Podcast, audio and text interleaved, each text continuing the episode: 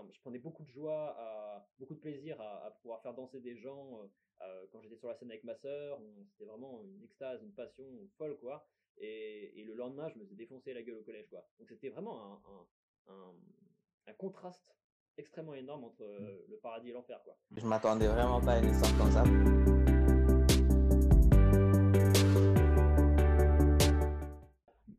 Le clap, c'est bon. Bonjour Fonchek. Salut. Enchanté. Euh, merci d'avoir accepté notre invitation sur euh, Harmony Stories. Je suis ah non, merci beaucoup à toi. C'est très agréable. Merci pour l'invitation. Yes, je me présente Abouba Krolo et euh, je te laisse toi te présenter à notre à notre audience avant de, de commencer cette entrevue. Yes, bah écoutez, salut à toutes et à tous qui nous regardez ou qui nous écoutez. du coup, je m'appelle Enguerrand. Euh, j'évolue euh, dans la musique sous le nom de Fontiac. Voilà, Fontiac, c'est un projet que je développe depuis 5-6 euh, ans. et c'est le deuxième opus de, ma vie dans l'industrie musicale, on va dire. j'ai commencé déjà à l'âge de 6 ans le conservatoire pour faire du violon. Et ensuite, j'en ai fait du coup pendant 11 ans jusqu'à mes 17 ans. Et ensuite, je me suis, j'ai fait de la musique avec ma sœur. On avait un duo d'électro-rock qui s'appelait Carbon Airways. Et du coup, on a eu la chance que bah, ce projet euh, marche euh, assez bien. Enfin, on faisait de la musique très électro-rock un peu vénère, donc euh, mm. les gens, quand ils voyaient des mômes de, 13-14 ans jouer de la musique rock comme ça, ils se disaient c'est what the fuck, c'est quoi ces mômes? Donc on a eu la chance que ça, ça, attire un petit peu les yeux des gens et on a, eu, la chance de vivre aussi une expérience là-dedans, de pouvoir voyager dans différents pays, jouer dans différents festivals. C'est complet, tu parles de, de ton enfance, d'une enfance musicale. Euh, comment elle se passe et où géographiquement de tes, tes premiers souvenirs? Alors moi, je suis né à Lyon de base. Et euh, ensuite, j'ai plus vécu en Franche-Comté, vers Besançon, Dijon. Et euh, du coup, là, j'étais au conservatoire de Besançon à l'époque. Et comment ça se passe cette première entrée dans la, dans la musique? Et cette arrivée au conservatoire? C'est parce que tu chantais beaucoup à la maison ou c'est parce qu'on a essayé de te déclencher une passion, comme on dit, je vais mettre mon fils au foot, je vais mettre mon fils à la natation? Alors j'ai testé le foot euh, quand j'étais gosse aussi, ouais. Euh, qui n'a pas testé le foot? Je crois que 80% des gens ont testé. Euh, et non, en fait, je pense que mes parents, ils ont vraiment eu cette vision de vouloir tirer des ficelles à leurs enfants dès le plus jeune âge. donc moi, je voulais à la base faire de la batterie. Et quand j'ai vu qu'il fallait que je passe quoi 5 ans sur euh, un espèce de, de, petit tambour seulement à faire des, euh, des rythmiques, je fais genre euh, j'ai envie vraiment d'avoir la masse, le, vrai instrument quoi. Donc euh, donc j'ai abandonné ce truc-là, même si j'avais des, des, bons résultats. Et ensuite il y avait le piano. Et c'est quand j'ai fait l'audition du violon à l'entrée du conservatoire mm. que le mec a dit ok ce, cet enfant est, est fait pour le violon. Donc, je l'ai fait après pendant 11 ans et, et, je garde de super souvenirs. J'ai eu une super prof à mes débuts mmh. et, voilà. Et tu, tu, parlais tout à l'heure de, de l'école. Comment elle se passe ton, ton expérience du coup à, à l'école? Quel rapport avais-tu avec, euh, avec l'école à ce, à ce jeune âge-là, à 6-10 ans? Euh, Moi, ça a toujours été un enfer l'école, que ce soit en primaire, euh, collège. Euh, C'était vraiment un enfer. Moi, j'ai vraiment subi le, le harcèlement scolaire, mais aigu. Euh, on m'a vraiment euh, frappé, craché dessus. Je me suis retrouvé la tête sur un trottoir et tout. C'était pas très très drôle. Donc, euh, donc au primaire, ça allait. C'était plus des petites bagarres, etc. mais, mais au collège, ça a été, c'était vraiment vénère. C'était, en fait, j'ai eu un, CM2 qui s'est mal passé. je déménageais beaucoup quand j'étais gosse. Et du coup, je me suis retrouvé dans plein d'écoles différentes. Et mmh. quand je suis arrivé en CM2, c'était ma première année dans un nouveau village. Et, et quand j'ai vu que j'allais dans le même collège que, l'école primaire d'où je venais en CM2, bah là j'ai vu tous les gens venir aussi de la du CM2 en 6e, mmh. et là je savais que pour encore 4 ans j'allais avoir un enfer. Donc euh, donc c'était très perturbant, mais à la fois je faisais du hockey sur glace à, ce moment-là, euh, et je commençais à faire de la musique électro avec ma sœur mmh. euh, vers les 12 ans et demi, et du coup j'ai pu trouver un exutoire par rapport, par rapport à ce harcèlement scolaire. Mmh.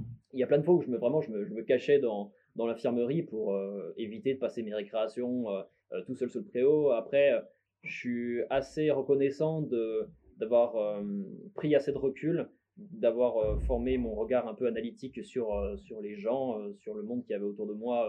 parce que la récréation, c'est beaucoup ça. Tu as tellement de, de, mmh. culture, d'éducation, de, de, physique complètement différent que, que quand tu es tout seul, tu, tu remines dans ta tête et tu essaies de, mieux comprendre les choses. Et, et, du coup, c'est à travers ça que je me suis créé un peu mon introspection à ce jeune âge-là. Et, et, voilà. Donc, en fait, ce qui était assez drôle, c'est que dans le village dans lequel j'étais, ils n'étaient pas du tout au courant de ce que je faisais en musique. Donc, euh, à la fois, euh, je, commençais à faire des, festivals euh, aux États-Unis. Mon, stage de troisième, tu vois, je l'ai fait à l'Ultra Music Festival de Miami. Carrément. ouais, ouais. Et, j'ai menti, du coup, coucou les profs, que j'avais été dans une salle de concert pour faire ingénieur du son, et, et c'est pas du tout le cas. Je, du coup, j'avais déjà ce projet-là qui marchait pas mal, et, c'est vrai que c'était un peu perturbant de, de vivre un peu.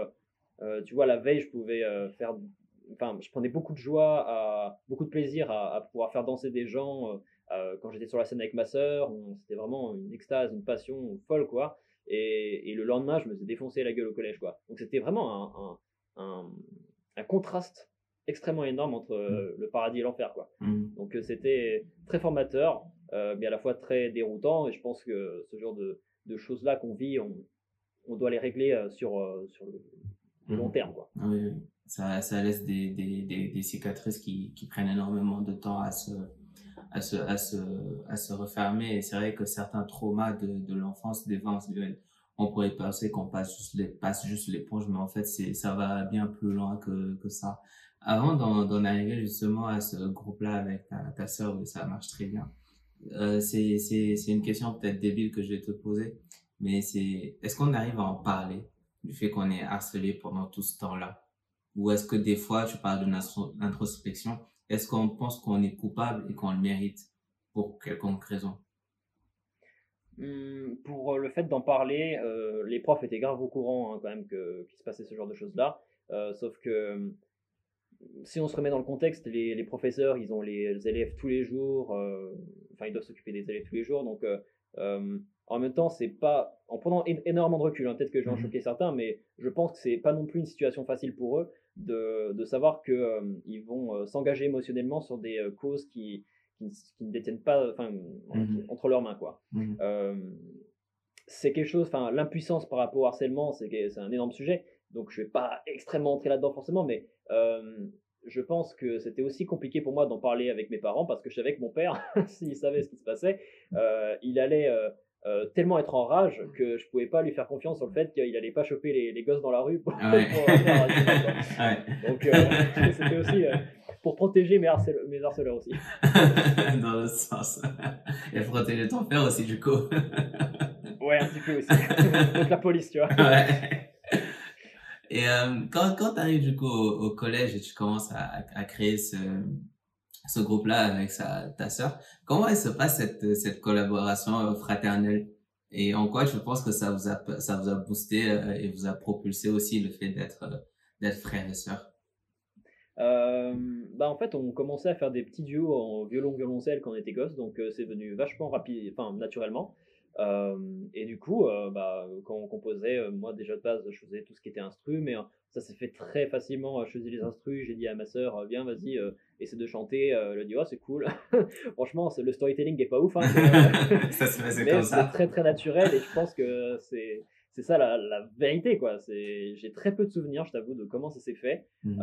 mais je sais que en tout cas la, la collaboration familiale a été vachement saine et tout et et c'était juste un peu de pression euh, à vivre au quotidien avec euh, ce, partenaire familial et mmh partenaire professionnel aussi, euh, quand justement il y on, on, avait un entourage de pros qui, bah, qui, qui, veillait un peu sur nos faits et gestes, tout ça. Donc c'était assez déroutant. Et c'est d'ailleurs pour ça que le projet s'arrêtait à la fin, parce que ma sœur qui fait plus du tout cette pression, et surtout, tu vois, le faire de vachement, de faire vachement d'attente entre les mmh concerts. Enfin, mmh on pourrait croire que c'est carrément des dire, des, euh, des choix de luxe, mais, mais finalement, c'est ça qui, qui, joue beaucoup sur euh, euh, l'aspect lucratif. Mhm.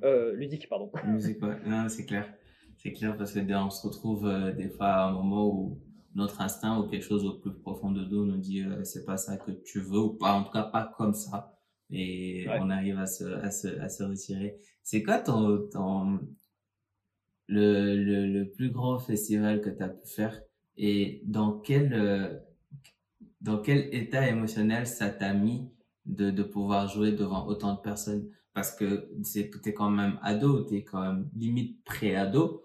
et tu fais des, des concerts avec des milliers de gens et, et, et, l'image est, est, déroutante, mais le lendemain, tu, tu retournes à l'école et tu es victime de harcèlement. Comment, dans quel état émotionnel tu te retrouves quand tu vas jouer devant ces personnes-là?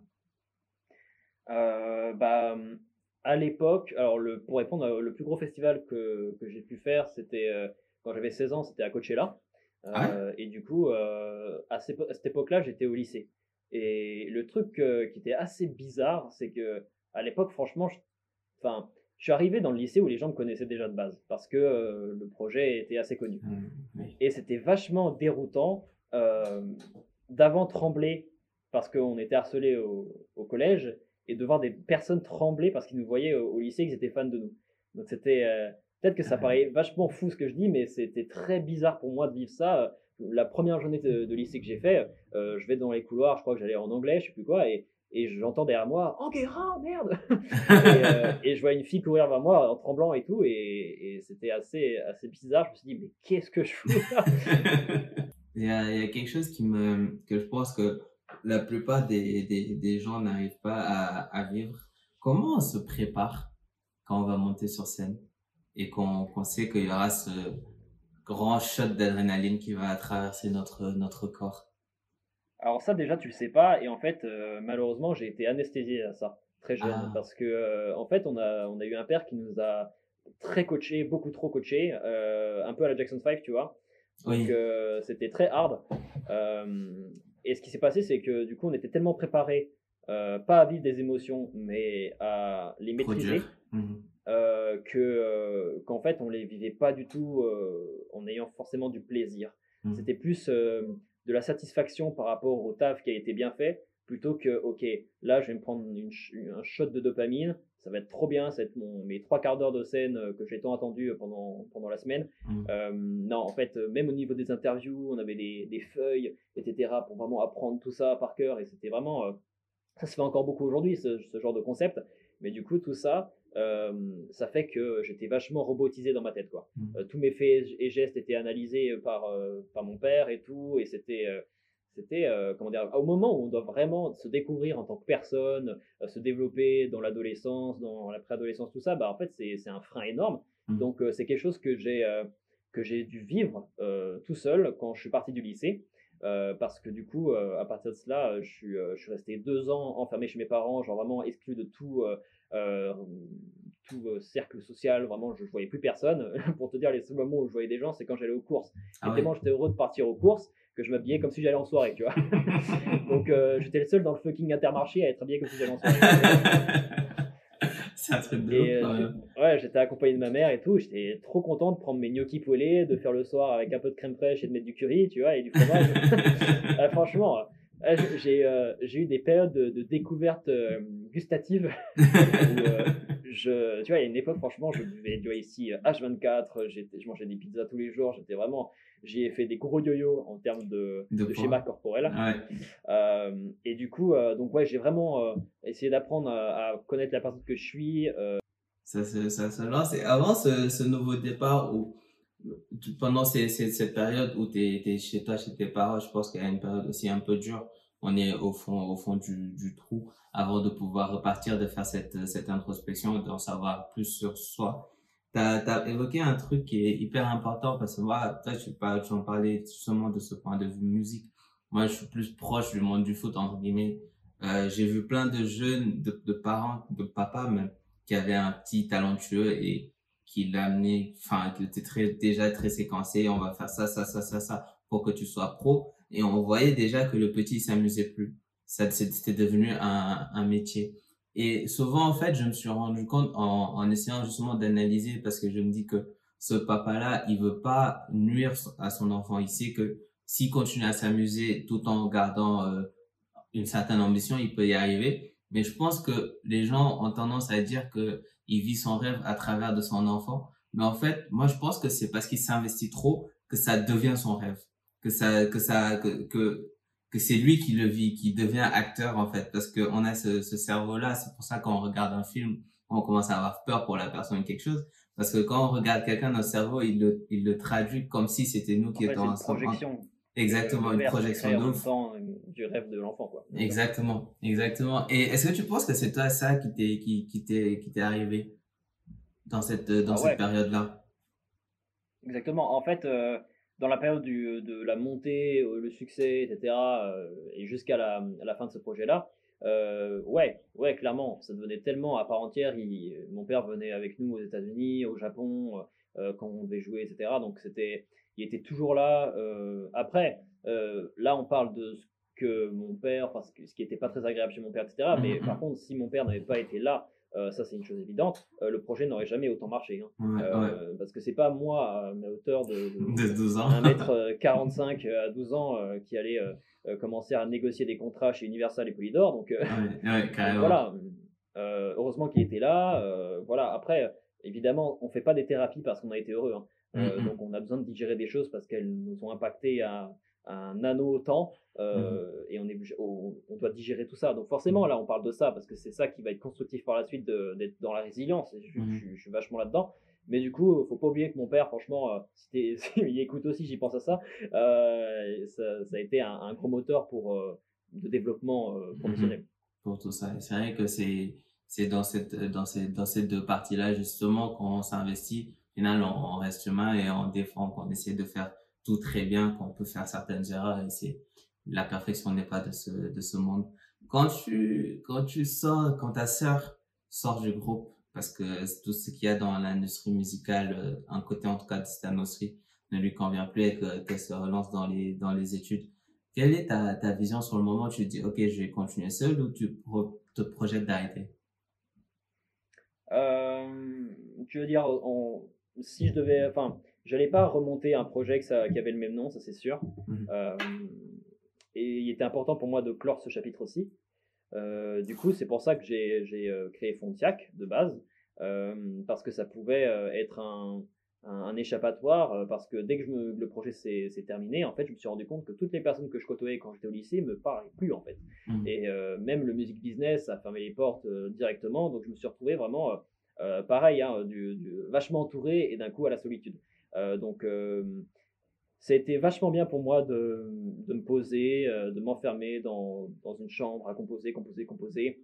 Surtout qu'il a fallu que je repense une autre, un autre projet, une autre identité. Donc, c'est recréer un nouveau, ouais, une nouvelle ADN. C'est quelque chose de très chronophage, de, de très énergivore. Et, et, peu de personnes y arrivent parce que c'est vachement dur, franchement. Et, et je suis heureux, je suis très reconnaissant du, temps que j'ai pu euh, m'offrir à consacrer à ce genre de choses-là pour, euh, pour parvenir aujourd'hui à, avoir mon ADN. Mmh. Mais, euh, mais c'est vrai que je, je me suis, j'y ai, pas cru au début. je savais que c'était important que ce projet se termine parce que ça commençait vraiment à partir en couille. mais j'étais quand même dans, un certain confort de me dire, ok, je sais comment ça marche, je sais qu'on a un, un, bel élément, on est frères et sœurs, on s'entend super mmh. bien. Euh, et, euh, et, les gens euh, apprécient beaucoup le projet. donc ça, ça vaudrait pas le coup en fait de juste faire une pause et de revenir plus tard mieux, tu vois. Mmh. Je me suis beaucoup posé cette question. et quand j'ai vu vraiment que ma soeur, elle chantait même plus sous la douche, j'ai fait genre c'est fuck. Ah, c'est fini. Et je me demandais du coup justement à ce, à ce moment-là où tu, tu, tu, tu crées cette, cette nouvelle identité, tu parles d'essayer de, de trouver une nouvelle ADN euh, un nouvel ADN. Quand, pour faire ça, je pense qu'il a besoin aussi d'un renouveau euh, sur le plan personnel. Est-ce que à ce moment-là, tu découvres un truc en toi? Parce que tu dis que bah tu crois pas vraiment, mais tu dis ok quand même je vais essayer. Tu dis bon ça se trouve parce que beaucoup de gens n'y arrivent pas, mais je vais quand même essayer. Euh, tu parles de résilience. Est-ce qu'il y a, il y a quelque chose au, au, plus profond de toi, quelque chose comme un instinct qui se manifeste en ce moment? Et qu'est-ce que cette petite voix te, te dit? Bah en fait, ce qui est très perturbant, c'est que j'ai vécu des rêves avant de les rêver dans ma tête. Hmm. Donc, euh, à partir de ce moment-là, en fait, il n'y a même pas de, euh, de petite voix, il n'y a que, euh, ok, t'en es là aujourd'hui, il va falloir que tu te démontres que t'as pas vécu ça, enfin, que t'es pas illégitime d'avoir vécu tout ça, en fait. Hmm. il faut que, que, que ce que tu as vécu, ça puisse être un marqueur, mais juste un premier pas. Le second pas, c'est la marche droite. là, il faut que tu envoies du lourd. Donc, hmm. c'est plus de, ok, gros, te loupe pas plutôt que ok trop cool vas-y je repars à zéro j'invente un nouveau monde euh, et je peux être rêveur non euh, mmh. c'était vachement euh, dans le défi beaucoup Et, et trop bien, parce que j'ai appris une chose de ces périodes-là, c'est que souvent quand on fait de la musique, on, on, se dit qu'il faut, quand on veut avoir notre ADN, il faut qu'on pense différemment. Mhm. Et du coup, on se donne un, un mal énorme à, à, réfléchir et à vouloir acter comme des personnes qu'on n'est pas. Mhm. Euh, parce qu'on se dit, ok, telle ou telle personne est différente de moi, je m'inspire de ça. Et en fait, quand tu as tellement d'inspiration, au bout d'un moment, en fait, tu es perdu dans la personne que t'es. Et euh, t'oses plus vraiment être dans une certaine radicalité de j'aime ou j'aime pas. Tu es toujours dans la nuance, tu es, trop édulcoré en fait comme personne. Et, et je sais qu'au bout d'un moment, moi, mon, mon acte de radicalité, c'était que je, je faisais pas mal d'électro. Et du jour au lendemain, j'ai arrêté d'écouter d'électro. Je me suis dit, ok, t'es un mec extrémiste, on te connaît. Donc euh, maintenant, il va falloir que tu agis de la sorte. Et euh, ça, c'était un des plus gros euh, services que j'ai pu me faire parce que euh, par la castration, j'ai pu trouver ma Mhm. singularité. Quoi. Mhm. Et c'est, fort la phrase que tu as, dit quand même de dire que tu as, vécu des, des rêves avant même de pouvoir les rêver. Parce que justement, du coup, ça te singularise de ouf. Parce qu'il y a plein de gens qui entendent de, de je vais rêver, je vais arriver à ce rêve, je vais faire ça, je vais faire ça. Alors que toi, c'est un peu arrivé dans l'autre sens et forcément, tu penses du coup dans, d'une autre manière, en tout cas, que, que le commun des, des mortels. Et c'est, ça m'a fait beaucoup, beaucoup réfléchir justement parce que tu disais de prendre du recul sur certaines choses. C'est aussi sur certains schémas de réflexion que j'ai, moi. C'est vrai que ce cas de figure-là n'était jamais envisagé et ça, ça, ça, ça creuse. Quand tu, du coup, tu parlais de ta, de ta rencontre avec Arthur et vous vous retrouvez dans ta coloc à Lyon, du coup, tu sors dans quand même une grande ville, euh, dans une période où tu es un peu socialement frileux. Avec, euh... C'est léger, c'est, léger. comment, avec quand même ce, ce défi-là dans la, dans la tête de, d'y, d'y retourner, comment elle se passe ton intégration à Lyon et tes, tes premiers mois, euh, première semaine à Lyon, socialement? Mec, c'était euh, l'horreur. C'était vraiment l'horreur. en fait, euh, je me suis rendu compte que même pour faire mes courses, j'étais tellement euh, stressé de parler à des gens que je rougissais tellement que j'avais des larmes qui coulaient de mes yeux. Wow. J'étais mais une, une, une tomate. J'étais vraiment mais perturbé, je tremblais, je bégayais quand il fallait juste dire que j'allais payer par carte, tu vois. Euh, donc euh, c'était assez perturbant. Euh, moi, j'ai eu beaucoup de chance d'être, hum, comment dire, Arthur et moi, on s'est rencontrés euh, très très peu avant de faire cette colloque-là. On Mhm. s'est fait beaucoup confiance Mhm. et, hum, et on a eu la chance et on a eu cette lucidité-là de, de, de bienveillance aussi, euh, qu'aujourd'hui, euh, rien n'est déteint en fait de tout ça, euh, parce qu'on se respecte euh, à fond, on, on a vraiment cette, euh, cette, comme je disais, bienveillance envers l'un et l'autre, et, et c'est ça qui fait que notre, euh, notre amitié a pu euh, vraiment euh, s'en sortir par rapport à des périodes où moi je l'ai connu quand il était dans la galère avec sa startup, euh, moi il m'a connu dans, dans la galère de, de reformer un projet, de, euh, de me remettre en question, euh, de, en pleine anorexie mentale aussi, donc il m'a connu vraiment dans ces périodes-là. Il aurait pu euh, être, comment dire, la personne qui allait dire, ok, moi j'en peux plus d'un mec dépressif, euh, je- j'en ai marre d'un mec qui est en slip allongé sur un canapé dans le noir euh, en écoutant euh, sur son enceinte Bluetooth des sons de la mer. Il aurait pu dire, ok, je me casse, mais en fait, il est dans un m'en foutisme qui l'a beaucoup servi à ce moment-là. Et, euh, et du coup, on a, on a vraiment forgé cette euh, amitié très, très, très forte. Mais donc après, moi, il a fallu que je sorte de mon confort. C'est-à-dire que quand j'ai eu euh, une rupture de contrat avec Polydor et Universal, euh, j'ai pu vivre avec euh, cet argent-là pendant une certaine période. Et à un moment donné, j'avais plus d'argent forcément. et donc, mes parents m'aidaient un peu. Et en fait, là, j'ai vraiment vu à quel point l'argent dans la famille, ça dépend les familles, hein, je ne fais pas généralité, mais Mhm. dans la mienne, c'était compliqué parce que euh, ça crée des, des tensions, euh, des redevabilités, euh, alors que redevabilité dans une famille ne- n'est pas quelque chose qui devrait exister. On compte pas les points, Mhm. que ce soit en amitié ni en famille.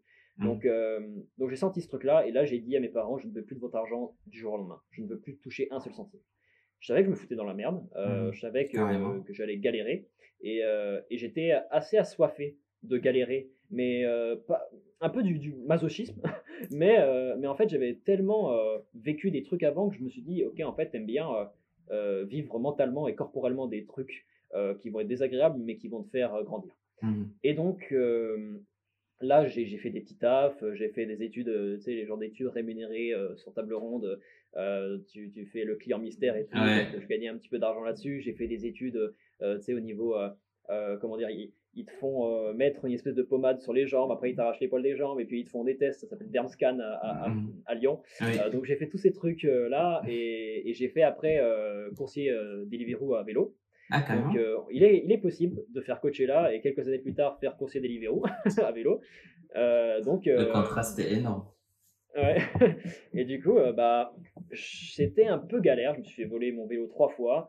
Euh, donc, euh, c'est toujours un peu frustrant quand tu gagnes de l'argent et que tu dois la remettre directement euh, dans, dans l'investissement de matériel. Euh, surtout quand tu as un taf, tu te dis, OK, Ouais. je veux le meilleur matos. Donc là, tu prends le VTT à 400 boules et bim, il se fait voler.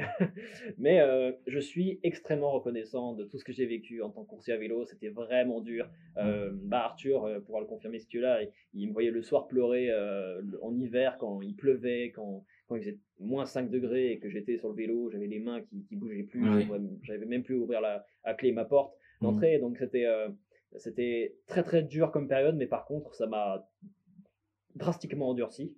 Euh, et euh, le nombre de morceaux que j'ai pu composer sur un vélo euh, est magique. Wow. Ça, ça va quand même, tu parles tout à l'heure de, de, de masochisme à un certain niveau qui fait que tu te lances, qui dis à tes parents, je veux plus de votre, de votre faux sous. Mais euh, c'est quand même une, une, une, expé- une expérience euh, mentale énorme de, de, d'être à, à vélo et de, de faire ça tous les jours.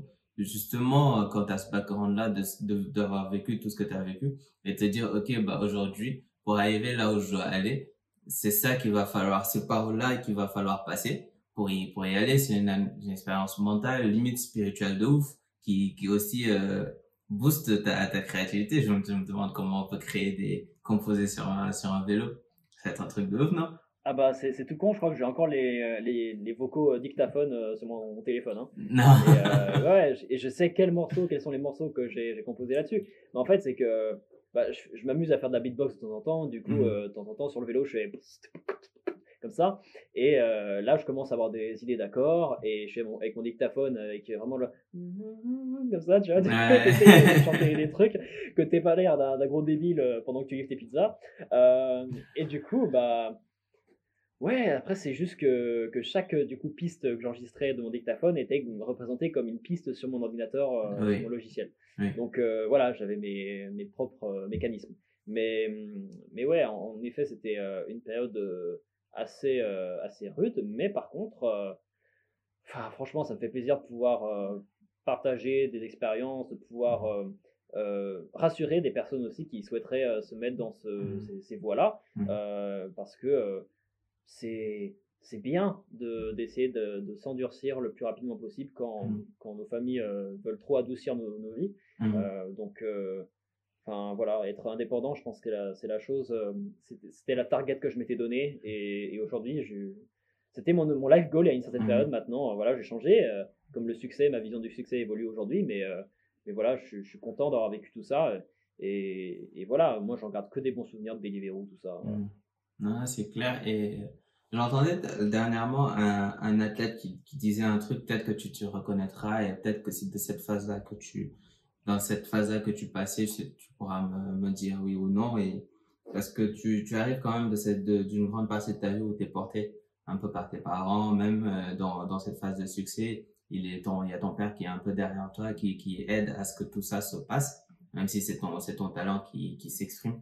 Et ça, à ce moment-là, tu te dis, j'ai besoin de me prouver, pas aux autres, hein, mais à moi-même, que je peux le faire tout seul? Au-delà de, de, de d'autres considérations. Mais en fait, euh, ce qui est très bizarre, c'est que, évidemment, quand tu publies quelque chose, tu la, t'a- t'attends la considération des gens. Mais quand je crée, je suis mon, mon pire ennemi. Je suis, Oui. euh, je suis le mec qui va me dire, ok, mais gros, là, euh, c'est c'est sérieux d'aller à la facilité. Enfin, c'est c'est, ouais, une, une certaine rigidité, mais, mais finalement, c'est quelque chose qui est porteur. Euh, si j'avais pas ça, et ça, c'est mon père qui, qui, m- qui me l'a donné, hein, ce, ce truc de, de dès qu'il y a un petit truc à faire, c'est un enjeu énorme. Euh, et, et après, ça crée, pour le coup, alors ça en effet, par rapport à la, euh, par rapport à la productivité, la créativité, c'est quelque chose de génial, sauf qu'après, tu dépends trop, ça c'est un truc que j'ai vécu, euh, du euh, regard des autres pour ton estime personnelle. Mhm. Et, et ça, c'est quelque chose qui est, qui est, qui est réglé à trois quarts pour cent. Mais c'est vrai que ça, c'est un truc qui finalement, moi je pense que la, la clé là-dedans, c'est d'avoir, c'est pas de, comment dire, être le meilleur, c'est pas de le travail, c'est pas c'est pas ce genre de choses là. Alors évidemment, ça c'est des, des, bases, mais ça vient pas être le sommet d'un d'une pyramide. Moi, je mmh. pense que ce qui est important, c'est d'avoir cette assurance et, confiance en, nous, quelque chose qui a développé. C'est pas, alors je sais que certaines personnes qui, qui vont m'entendre là vont se dire, ok, mais moi j'ai pas confiance en moi. Moi, j'ai pas confiance en moi de base. Hein. Là mmh. actuellement, je, je, suis pas quelqu'un qui a forcément confiance en lui, mais disons que on a confiance en nous quand on commence à être préparé. Et c'est comme quand on va passer un entretien, c'est comme quand on va faire une conférence. Si tu es bien préparé, euh, bah, tu pourras être dans l'assurance parce que tu mmh. sauras quelle carte tu pourras tirer à tes moments. Euh, c'est pas de la maîtrise, c'est euh, être euh, agile le plus facilement possible. Mmh.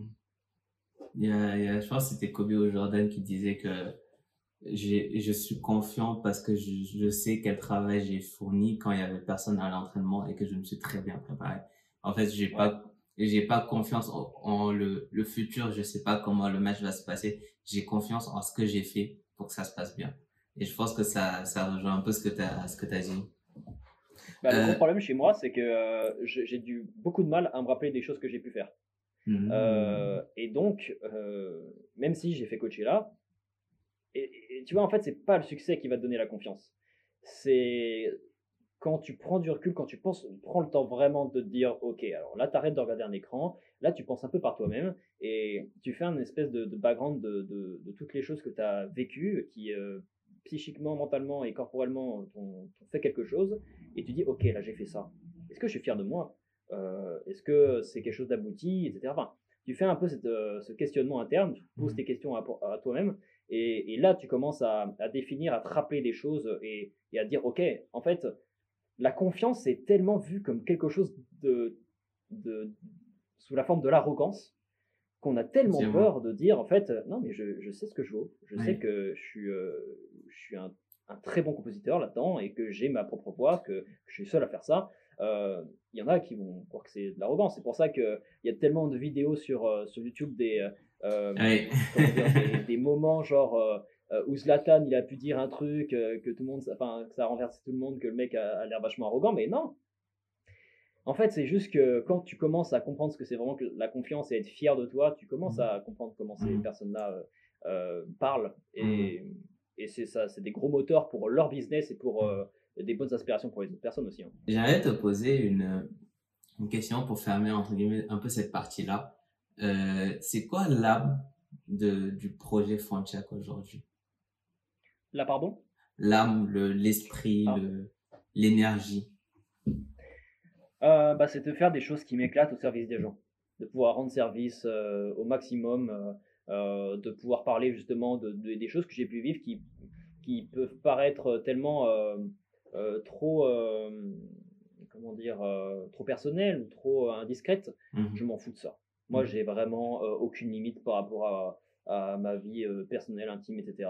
Euh, je sais que, que c'est que c'est beaucoup plus euh, un levier pour certaines personnes de, de, comprendre des histoires dans leur entièreté plutôt que de leur donner un bout mmh. pour les inspirer faussement.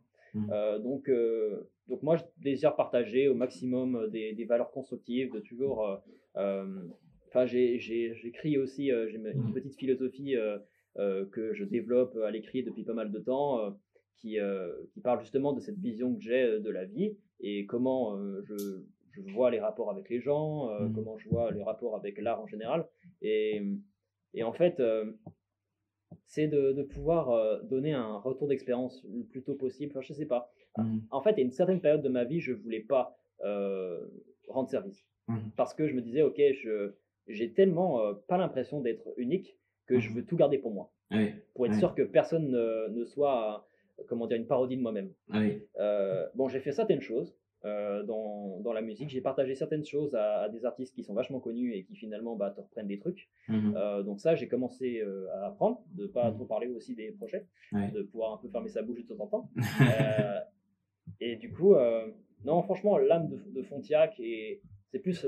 Fontiac, en fait, c'est un projet musical, mais c'est c'est c'est vraiment un multipotentiel. C'est-à-dire Mhm. qu'il y a la musique, mais la musique, c'est un vecteur parmi Oui. énormément de choses. Euh, je sais que, que je suis. Enfin, le truc, c'est que je suis pas qu'un musicien. Euh, depuis que je suis gosse, je fais des effets spéciaux euh, Mhm. en, en visuel, etc. Je suis fasciné par tout ça. Et la, le fait d'avoir euh, le, le terme Fontiac aujourd'hui, ou que ce soit euh, en mon propre nom, Mhm. c'est juste un, un vecteur pour partager des choses qui m'inspirent et qui, j'espère, pourront inspirer les gens. Mais Mhm. d'ailleurs, sur le mot inspirer, c'est ouf. Comme euh, ça paraît, euh, peut-être que je me fais ma propre introspection en pleine interview, mais euh, c'est vachement, perçu comme quelque chose d'arrogant le fait de, de vouloir Ah oui. inspirer les gens. Ah oui.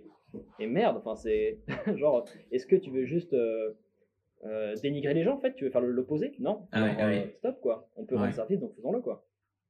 Chacun à son, à son échelle et c'est pas parce qu'on est, on attend d'être Elon Musk pour pouvoir inspirer les gens. On vit chacun des choses dans lesquelles on apprend des leçons. Et tu dis un truc euh, hyper puissant. Tu dis que tu as, tu te mets pas de limite par rapport à ce que tu peux pas, tu veux partager, que justement, tu veux pas inspirer faussement les gens. Et c'est fort parce que il y a Dion Sanders, j'ai écouté un podcast qui s'appelle euh, I Am Athlete, qui est un ancien joueur de football américain qui disait, faites attention à qui vous appelez vos rôles modèles. Parce qu'il y a plein de modèles qui sont là en train de jouer des rôles. Et je trouvais ça euh, hyper, hyper fort. Et ça rejoint un peu ce que tu as dit, parce que tu dis, je pose tout, parce que j'ai pas envie de vous mentir, en fait. Ouais. Et c'est, Mais tu sais, que- hein, le, le fait d'être inspiré par des gens, euh, rien que là, euh, on vient de se rencontrer, mais euh, tu m'inspires par le fait que tu, tu sois vachement à l'aise avec des inconnus, etc. Euh, c'est pas forcément quelque chose que, que j'ai tous les jours. On a nos phases, tu vois, dans la vie. Et Mhm. nos phases, c'est vachement perçu comme quelque chose d'enfantin. Donc quand t'es pas très à l'aise, mais vachement à l'aise à un moment donné, on se dit, putain, le mec est instable et tout. Non, euh, Ouais, arrêtez. ouais. Mais euh, du coup, oui, je trouve ça inspirant de pouvoir euh, justement euh, avoir cette, euh, ce, ce lâcher prise. Euh, et, et voilà, donc euh, euh, il y a plein d'occasions d'être inspiré par des gens euh, Mm. et il faut pas, faut pas les limiter ces occasions-là. Mm, mm. Non, je suis carrément d'accord et merci beaucoup pour ce, pour ce petit compliment. Euh, on arrive sur la fin, dernier segment de cette discussion. J'aimerais te poser des, des petites euh, questions rapides. Euh, c'est qui la personne qui a eu le plus d'impact sur toi? Franchement, Arthur. Ah ouais? Carrément. Ouais, parce qu'en Euh, fait, euh, j'ai pas une relation d'amis avec lui. C'est plus mon grand frère. euh, qu'est-ce qui t'a le plus déçu dans l'industrie musicale? Oh bah franchement, c'est du jeu de rôle. hein. Euh, et encore une fois, c'est le, le peu d'honnêteté euh, et le peu de, de, de vérité. Mm, mm, parfois. J'ai rencontré des gens qui sont exceptionnels, hein, Mm. euh, avec qui je suis toujours en contact, mais il y en a peu avec qui je suis en contact. Mm. On a peut-être, ça se compte, enfin, il y a, peut-être trois personnes. Et à, à l'opposé, c'est quoi la chose que tu as plus aimé dans cette industrie? Bah, en fait, je suis quelqu'un d'extrémiste, donc en fait, euh, et, et mon but, c'est vraiment de réunir les dualités en unité. Mm. Et donc, l'industrie musicale est vachement dans, euh, dans l'extrême. C'est-à-dire que tu es confiné chez toi à, à taffer tes morceaux, et euh, du jour au lendemain, bah, tu es, sur une scène, et puis il y a des gens qui jumpent devant toi, tu es devant 40 000 personnes. Et en fait, ce truc, euh, c'est plus un ressenti personnel de, de ce que tu vis, plutôt que du concept de l'industrie Mhm. musicale, qui m'a plus euh, fasciné. Et après, il y a un truc vraiment dans l'industrie, c'est que voir des gens euh, se mettre autant à fond sur un projet qui, qui, ne, qui ne viennent pas d'eux, euh, de se créer d'atta- une attache euh, Mhm, euh, très ancrée dans leur veine et tout, ça c'est quelque chose de dingue quoi. mhm. C'est, c'est fou. Euh, et, et la, la dernière, c'est maintenant que tu t'es pressé à, à l'exercice, qui aimerais-tu voir nous raconter son, son histoire sur le podcast? Et ça, c'est la grande question. Bon déjà je, je vire l'option Arthur parce qu'il est déjà passé avant. Les shotgun. Euh, À ma sœur. Mhm. En tout cas, je te remercie d'avoir pris le temps de nous raconter tout ça. De, c'est quand même fou comme, euh, comme histoire parce que ça, c'est assez exceptionnel. Ça sort de, de, de, de ce qu'on voit un peu tous les, tous les jours et qui fait que, c'est à un moment, j'ai eu ce petit bug-là, c'est ouais, parce qu'on pense pas pareil, parce qu'on n'a pas vécu les choses pareilles. J'ai rêvé, c'est, il a, il a vu, il a vécu ces trucs. ses rêves avant d'avoir le temps de même les rêver. Et ça, ça a fait qu'on réfléchit différemment et de voir tout ce que tu as appris pendant les creux de la vague. C'est là où on prend le plus de, de leçons et de, et de maturité. Donc, encore une fois, merci pour ton temps. Je te laisse le, le Bah, mot de la fin. Merci beaucoup. hein, enfin, bah, je voudrais te remercier parce que euh, c'est c'est- c'est génial. En fait, ce que, ce que j'avais dit avec Arthur, c'est qu'il m'avait dit qu'il a passé un super moment aussi. Et, euh, et c'est ce, que je, ce dont je me rends compte, c'est qu'il y a éno- énormément de. de... bah, pareil, t'es es, quelqu'un de gentil, mais t'es pas quelqu'un de naïf et niais. euh, non, t'es es la gentillesse affirmée. Et, euh, et c'est ça qui est vachement cool de pouvoir échanger avec des gens qui, qui sont dans, ce, dans, un, dans un échange en fait de, constructif d'énergie. quoi. Euh, donc, euh, donc merci beaucoup à toi, Boubacre. Et, et, euh, et franchement, j'espère que ce podcast va, va défoncer. J'espère que tu auras plein de gens inspirants encore. Euh, voilà, et, et j'ai- et je, je ferai en sorte de pouvoir partager au maximum euh, cette petite entrevue de nous les deux quand je pourrai, quand elle sera publiée. Yes. Et voilà, bon, en tout cas, merci à toutes les personnes qui nous ont écoutés, qui nous ont rega- regardés aussi. Et, voilà, en tout cas, n'hésitez pas à, à- à m'envoyer un message si vous avez n'importe quelle question. Mon, mon Instagram, c'est là où je suis le plus actif, c'est FONTIAC, Fontiac. Donc voilà, euh, je, suis, je suis vachement réactif à tous les messages et, euh, et euh, les gens qui me suivent, c'est mon entourage, c'est pas des fans. Voilà. et je, suis- je, je peux confirmer qu'il est hyper réactif. en 24 heures, on a pu monter tout ça, ce qui est très rare. La veille pour le lendemain, c'est quand même Ouais, ce truc de ouf, la spontanéité.